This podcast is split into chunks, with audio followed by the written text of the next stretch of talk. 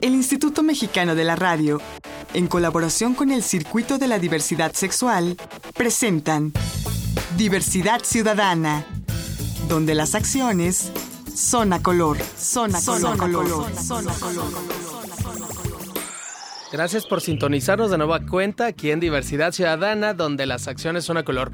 Yo soy Enrique Gómez y el día de hoy vamos a platicar de teatro, de actores, y para hablar de este tema tenemos a uno de ellos, al actor Roberto Manzano. Hola Roberto. Hola Enrique, ¿cómo estás? Muy bien, muchas gracias por estar aquí con nosotros. Al contrario, gracias por invitarme, de verdad, es un honor. Y bueno, la gente se va a preguntar por qué está Roberto Manzano aquí en cabina en un programa de diversidad sexual. No es un accidente, no iba pasando por la calle y me jalaste. Verdaderamente me invitaste, sí, casi casi, pero estoy aquí con mucho gusto para responder a incógnitas y derivar tabús y utopías que existen en el teatro Sí, y bueno, empezaríamos por justamente el principio, seguramente, que es, ¿existe el teatro gay o no existe el teatro de temática gay? Mira, Hace mucho tiempo que tuve la oportunidad y la bendición de escuchar una charla con Susan Alexander. Ella nos decía que no existe el teatro político, el teatro de revista, el teatro cabaret, el teatro de burlesque ni el teatro gay. Solamente el teatro se divide en dos, que es el bueno y el malo. Así. Así de plan. Así de simple. Sí, porque en realidad es que el teatro gay ya es etiquetar realmente una, una riqueza enorme y maravillosa que es el arte escénico, taparlo, este, darle un, una eh, inmerecidamente una categoría que no es en realidad. O a lo mejor no que no es, sino que no debería de ser, que no es lo mismo. Efectivamente. Y te voy a decir por qué te lo planteo así, Roberto, porque a lo mejor para poder reivindicar derechos, primero hay que etiquetarlos. Y hay que decir, a ver, esto es lo que queremos reivindicar. Ya que logremos la reivindicación, a lo mejor el ideal ya es desetiquetar. muy bien. ¿Será que por ahí va el asunto? Es que eh, creo que ya estamos en una época tan bonita para poder en verdad decir que el amor es para todos y no distingue en realidad. Ya no tenemos por qué acentuar el hecho de, que sea o no sea gay. El teatro es para todos en, realidad. Y cuando yo digo teatro gay, entonces automáticamente ya me viene la imagen de que solo es exclusivo para un grupo, ¿me explico? Claro. Y en realidad creo que también podemos saber o podemos entender mucha riqueza en este, en este teatro. En, la, en realidad. Y bueno, tú no solamente actúas, también escribes. También escribo. Pero ¿qué te parece si empezamos por platicarle al público quién es Roberto Manzano? Mira, yo empecé haciendo teatro hace ya más de 10 años. Yo soy egresado del Centro Cultural Virginia Fábregas y con una con unos añitos de experiencia de estudio en el Centro Nacional de las Artes en teatro físico.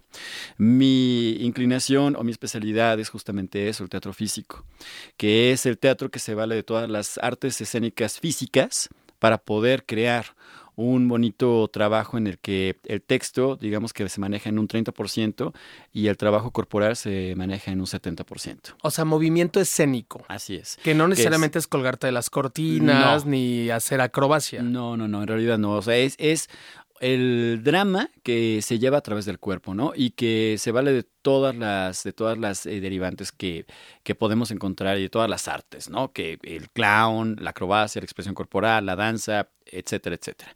Yo empecé hace mucho tiempo con un proyecto maravilloso que albergaron los, eh, los Bichir, eh, Bruno Bichir en el foro Shakespeare, que te acordarás que se llamó Los Amores Ausentes. Sí, qué buena obra. que efectivamente, que de hecho esta obra se, yo la escribí en razón de un duelo el duelo más devastador que yo he tenido. De sí, hecho, recuerdo. Que el único. recuerdo cuando llorabas por las calles. Pero eso Recordando tu amor. Pero no vamos a hablar de eso, ¿verdad? Sí, también vamos a hablar de eso, Roberto. A ver, platícanos, porque es importante. ¿De dónde nace la creatividad? Creo que. Si no de tus vivencias. Es que eh, si podemos ver un poquito también a autores mayores que por en ningún momento me atrevería a compararme con ellos, como Salvador Novo, como Javier Villarrutia, como Oscar Liera, que han escrito eh, esbozos de lo que se puede eh, conocer como teatro gay, es que finalmente es porque han amado intensamente, porque o, han... Y a otros hombres. Y a otros hombres, efectivamente. Efectivamente. Y de hecho hay una, hay una maravillosa poesía de, Federico García Lorca que se llama Los sonetos del, del amor oscuro que justamente no son muy dados a conocer, pero es muy interesante todo el trabajo que hay, porque pues justamente es el amor que un hombre profesa a otro hombre. Pero en Los Amores Ausentes, que fue mi primer trabajo, se habla acerca de, de cinco etapas por las que atravesamos cuando, pues cuando el amor se va. Cuando nosotros nos vemos eh, de repente al día siguiente, pues sin esa pareja que tanto amamos y, y sin esperarlo, pues se va, sea, no hay verdaderamente una, eh, no es mutuo acuerdo cuando que una relación se termina, sino que el otro, la otra persona decide dejarnos. Entonces, pues es un proceso eh, terrible, es un caos lo que se vive emocionalmente y a través de cinco bloques empezamos a desarrollar eh, qué, qué sucede con la persona que ya amó en su momento, ¿no? Y no distingue solamente de un amor heterosexual, el amor universal, Claro. como tal. Que en este caso de esta obra que tú escribiste, sí se trataba de un hombre que amaba a otro hombre. En un, es, en un esbozo sí, en un esbozo sí, en una parte sí. Trata acerca de, de hecho está, hay, hay una parte musicalizada maravillosamente que es de Manuel M. Ponce, que habla justamente de la, de, de cómo se ve justamente esta, esta guerra de egos entre dos hombres que no ceden, que regularmente pues sucede cuando O hay... sea, la lucha de poder. Efectivamente. O sea que hay lucha de poder en una relación de dos hombres. Pues tú dime. No, yo te estoy entrevistando a ti, mejor tú platícame. Creo que, creo que el ego es muy poderoso entre dos hombres, pero también es muy interesante. Cuando yo empecé a escribir también acerca de, no, de, de, de- del amor entre dos hombres, yo me fui a una investigación muy fuerte y de verdad entrevisté a más de 40 personas para saber. ¿Pero personas comunes y corrientes o especialistas en el no, tema? no, comunes Ah, y ok. corrientes, porque finalmente... Con experiencias de vida. Claro, Ya. porque a mí me sirve que lo que, o sea, que la gente, que el público vaya a ver y que se despeje, o sea, no que vaya a razonar, a filosofar. Creo que el teatro también eh, hay, nos podemos ver de maneras de que, de que el público pueda entender fácilmente, ¿no? Y pero lo más complicado es que entienda por formas, por figuras, como en este caso es el teatro físico, porque como no hay texto, entonces lo tenemos que, lo tenemos que, que es, es una responsabilidad mayor. Claro, lo tienes que escenificar con movimientos. Efectivamente. Pero, vaya, de- dime. Perdón, me sale la duda, Por Roberto. favor, venga, ¿De venga. dónde nace este tipo de teatro? El teatro físico en realidad, fíjate que yo no, no, perdí la cuenta en qué momento, en qué, en Pero qué- es algo contemporáneo. Pues yo digo que, que ya, ya tiene, ya, ya existía hace tiempo. Lo que sucede es de que en México no tenemos la suficiente riqueza cultural para poder encontrarnos este tipo de teatro. Lo que sí es de que lo podemos hallar, no en un 100%, pero, pero a través de una línea dramática como que, que significa Eugenio Barba o en su tiempo una bailarina contemporánea maravillosa alemana que es Filipina Bausch, mejor conocida como Pina Bausch eh, que salió eh, un, un documental de ella en el 2009, justamente dirigido por Wim Wenders. Eh, habla también de este, de este tipo de trabajo maravilloso. Inclusive, eh, Almodóvar se endulzó tanto con ella de que en una película, en Hable con ella, la primera parte, sale justamente una, un esbozo de, una, de un trabajo de Pina Bausch, justamente que es el Ah. famoso Café Muller Claro. que habla de la agonía, del dolor. Eh, Lo que, lo que hace, yo diría que esta es una aportación muy interesante. En el caso de ella, habla justamente de cómo ah, abrir las emociones en escena a través del cuerpo. Y no se vale verdaderamente de un trabajo exquisito en cuanto a una técnica del bailarín, sino que ahora tienen que sentir, ahora tienen que mostrar. Ese es el punto, ¿no? Sentir y Efectivamente. expresar el sentimiento. Claro. Ahora, es más difícil entonces escribir una obra que se basa en movimiento escénico que en texto. Híjole, yo creo que tenemos que dividirlo en dos partes. Si es de por sí, es muy complicado. Escribir una obra es lo más sencillo que se escucha y lo más difícil por hacer.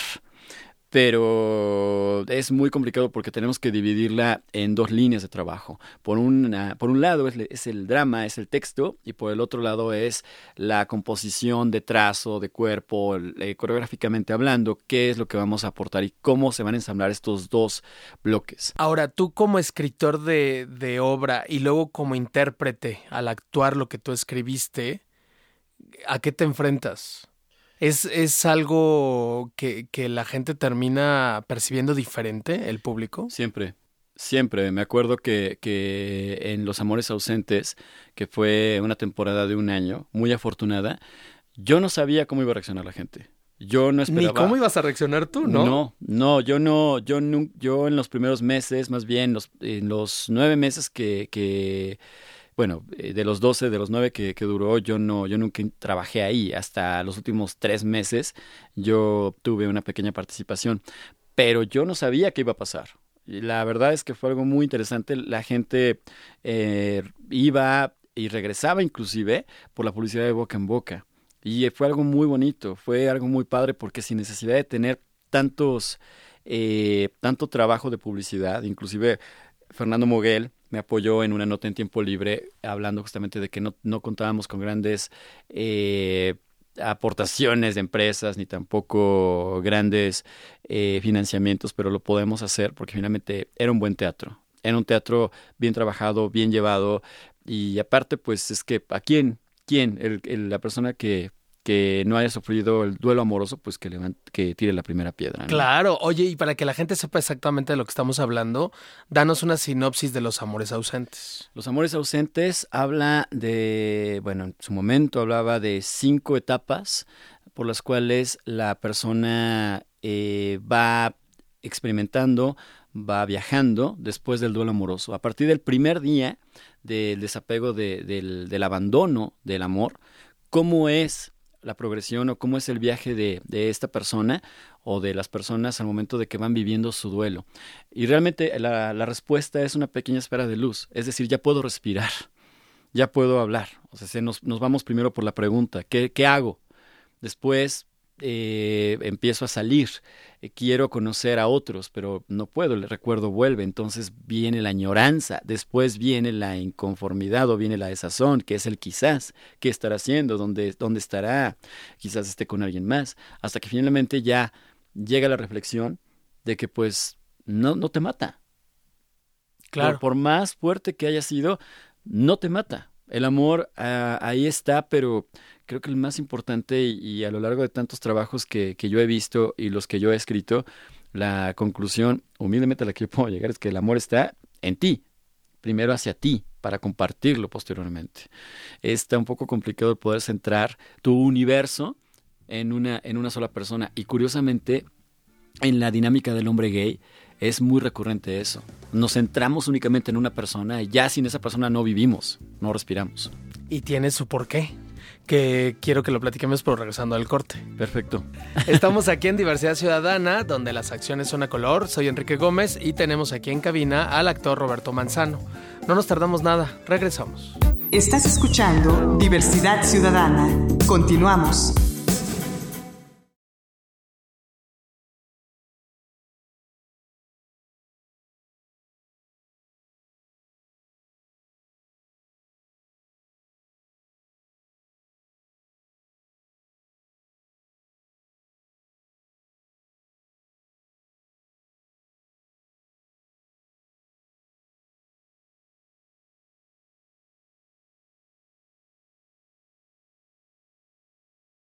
Estás escuchando Diversidad Ciudadana. Regresamos. La recomendación. La recomendación. La recomendación. Y en nuestro psicoemocional sección de la recomendación, tenemos un poquito de nuestro invitado del día de hoy, que es Roberto Manzano, actor. Platícanos, Roberto, algo que nos recomiendes, una obra de arte, una película, un álbum discográfico, una obra de teatro, un poema. Eh, creo que eh, llevando algo muy ligado al algo que tenemos muy ligado al tema, que puede ser bastante apropiado, eh, les puedo te, te puedo compartir esta, este bonito título que se llama Dalí, Lorca, el amor que no pudo ser que es de Jan Gibson, un biógrafo bastante recomendable y muy bueno, que habla justamente de esta relación no mencionada y no muy promocionada entre Salvador Dalí y Federico García Lorca, que fue un libro que, yo acudí también para comprender un poquito acerca de las relaciones entre dos, entre dos hombres. Y aparte, pues imagínate, dos titanes que, que pues en su arte vivían pues uno más que el otro en el closet totalmente, ¿no? Pero es un libro muy interesante, muy bonito, muy recomendable y muy bien documentado. Pues correr a, buscar el libro, ¿eh? Porque suena muy interesante. No, de hecho, de, verdad, tienes que leerlo. Te lo voy a pues dejar de tarea. Ahí está. se llama eh, Dalí Lorca, Dalí, guion, Lorca, El amor que no pudo ser, de Ian Gibson. Ian sin H, Ian Gibson. Ahí está la recomendación. La recomendación. Estamos de vuelta aquí en Diversidad Ciudadana, donde las acciones son a color. Soy Enrique Gómez y el día de hoy estamos platicando de teatro de temática gay, aunque nuestro invitado dice que no existe, como su maestra Susana Alexander. y nada más recordarles que en este programa lo normal es antinatural, lo natural es la diversidad. ¿Estás de acuerdo? no, no, estoy, no estoy de acuerdo. No, lo que te iba a decir es de que, de que Susana Alexander eh, no fue mi maestra. Fui a una ah. plática, no, porque no vaya a estar escuchando y luego va a decir, ¿quién es, quién es este? No lo conozco. no lo conozco. No, fue una plática de ella de producción. Y, y ahí fue donde lo, y ahí fue donde lo comentó. Ah, y, yo, y yo, por favor, maestra, gurú, increíble, es maravillosa, sí, yo creo en usted. Y que finalmente yo sí la considero una muy buena, muy buena actriz. Claro. Ahora, bueno, sales del Virginia Fábregas. Así es. Y luego y luego... Platícanos de tu trayectoria, porque ahí nos quedamos. yo empiezo, yo ya antes de salir de la carrera estoy trabajando. Yo estoy dando clases en, en el Instituto Andrés Soler. Eh, estoy dando clases en una escuela de artes escénicas en Coyoacán que se llama CAPDEC. Y estoy dando clases eh, y empecé a dar clases también en el Centro Cultural Virginia Fábregas, en donde aún me encuentro formando eh, parte de la plantilla docente orgullosamente. Oye, Roberto, ¿y qué tan cierto es este mito social de que los actores o la gran mayoría de los actores son gays? Yo creo que... Qué pregunta tan interesante. Aunque es tirana. y aunque no la esperabas. y aunque no me, no me la esperaba, gracias por darme el guion. Eh, yo creo que es igualmente diversa, como, como me da, como es la aportación de tu programa que me da mucho gusto. Es muy diversa. Creo que en mayoría podríamos decir que, híjole, en, en, en, modelaje y en danzas podría decir que hay más tal vez, pero sería mucho atrevimiento de mi parte. Creo que igualmente actores eh, es más diverso, tanto eh, tanto está el, el, straight, es el, heterosexual, como el gay, pero en realidad, vieras que nunca me he puesto a, a, ver. Es, es muy interesante porque nos, nos, podemos, nos podemos decir, podemos decir que, que a lo mejor por la dinámica que yo he manejado, de que yo siempre he estado en, en, la, en la parte como director, como productor, eh, e inclusive ya dando clases a muy temprana edad. Yo llevo ya casi 14 años dando clases. Sí. En realidad nunca me, nunca me he dado cuenta tanto, tanto. Aunque no lo creas, soy muy ingenuo, soy muy inocente. No, y además porque tú estás en tu tema, que es justamente la expresión escénica. Exacto. Ahora, entonces te lo voy a preguntar diferente. A como maestro. No podíamos, sacar de ahí. Como maestro, Roberto venga, Manzano. Venga, venga. ¿Existe alguna diferenciación en cuanto a calidad escénica de un actor gay a un actor heterosexual? No, por supuesto que no. Por supuesto que no. Yo eh, he visto grandes compañeros que son heterosexuales que inclusive han hecho personajes gays. Es más, hasta con mayor riqueza y mayor aportación y más brillantes que el mismo actor gay. Es muy interesante porque el, el actor como tal, per se, empieza a encasillarse o tiene el miedo de salir a, explorar, porque muchas veces tal vez no está 100% fuera del closet, no lo sé, pero sí es muy interesante ver que no hay, eh, que, no hay una diferenciación en realidad, porque pueden ser extraordinario el trabajo de ambos, pero yo he visto eh, en tanto tiempo que yo, que, que yo he hecho, bueno, no a diferencia de compañeros que llevan toda su vida, eh, yo podría decir que no hay diferencia, en verdad. Es más, hay un, hay un maestro queridísimo y grande que yo, que, que yo le tengo mucho aprecio, que dice, bueno, pues es que en realidad a mí no me, a mí no me importa, a mí no me importa que seas lo que seas. Claro. Pero al momento de subirte, tú tienes que ser y tú tienes que dar y tú tienes que proyectar. No me importa. Es más, si, si eres una doblada, torcida, fractura, lo que seas, no me importa. O sea, tienes que ser hombrecito en escena. Y sí. O sea, así es. Bueno, y esto también le da la torre a estos estigmas eh, sociales, prejuicios de que los mejores actores son gays o que los mejores bailarines son gays o que los mejores estilistas y cortadores de cabello son gays y etcétera, ¿no? claro. O sea, la diversidad es en todos lados y en todos los ámbitos, de un lado pero también del otro. Claro, es más, inclusive eh, compañeros bailarines que son eh, absolutamente, pero absolutamente heterosexuales, es, que, que de verdad trabajan y tienen una definición maravillosa y una expresión y un dominio del espacio muy, eh, muy fértil. Mm, y, verdaderamente se nota el trabajo. Y el otro punto que habría que destacar, Roberto, no sé si estés de acuerdo, es que hay heterosexuales que de pronto también son víctimas de homofobia. Es decir, hay bailarines que por dedicarse a la danza los pueden tachar de homosexuales y no solamente que los tachen, sino hasta los pueden ofender, golpear o, hmm. tener algún tipo de reacción homofóbica con alguien que no solo no lo es, sino que además no tiene ningún problema con ello, pero que sí son víctimas de homofobia, sin ser homosexuales. Creo que eh, eso sí es posible, o sí ha, sucedido, seguramente ha, sucedido. Eh, la única experiencia que yo tuve, y me acuerdo, fue hace mucho tiempo cuando yo hice un showcase de, basado en, un trabajo del coreógrafo y director Pop Fosse, que llevó a escena Dulce Caridad, Chicago, All That Jazz, etcétera, etcétera yo hice un showcase basándome en él. Y fue un trabajo que se presentó en la delegación Iztapalapa. Entonces éramos tres hombres y tres mujeres. Y verdaderamente no había ninguna connotación gay. la verdad. Es que el, estilo de Bob Fosse es muy delicado, pero es muy fuerte y es muy preciso. Y no es fácil. Es un trabajo muy complicado. Pero es, sí es muy sutil. Entonces salimos y, curiosamente de todos mis bailarines, o sea, nadie, o sea, nadie, eh, bueno, yo nunca supe si eran gays, pero pues yo jamás pensé en ellos como, como personas que, pues, que, lo fueran. Pues estábamos trabajando, pero en los primeros 10 minutos, bueno, más bien en la presentación, cuando salimos a escena, todo el chifladero para todos. Y empezamos, digo, no sé si podamos decir palabras altisonantes, pero pues imagínense, lo más obvio y lo más mediático, nos lo empezaban a gritar a los hombres. Y nosotros, pues bueno, seguimos, pero, pero estoy seguro, y porque después lo, lo comentamos, mis compañeros y yo, pues, ¿qué onda?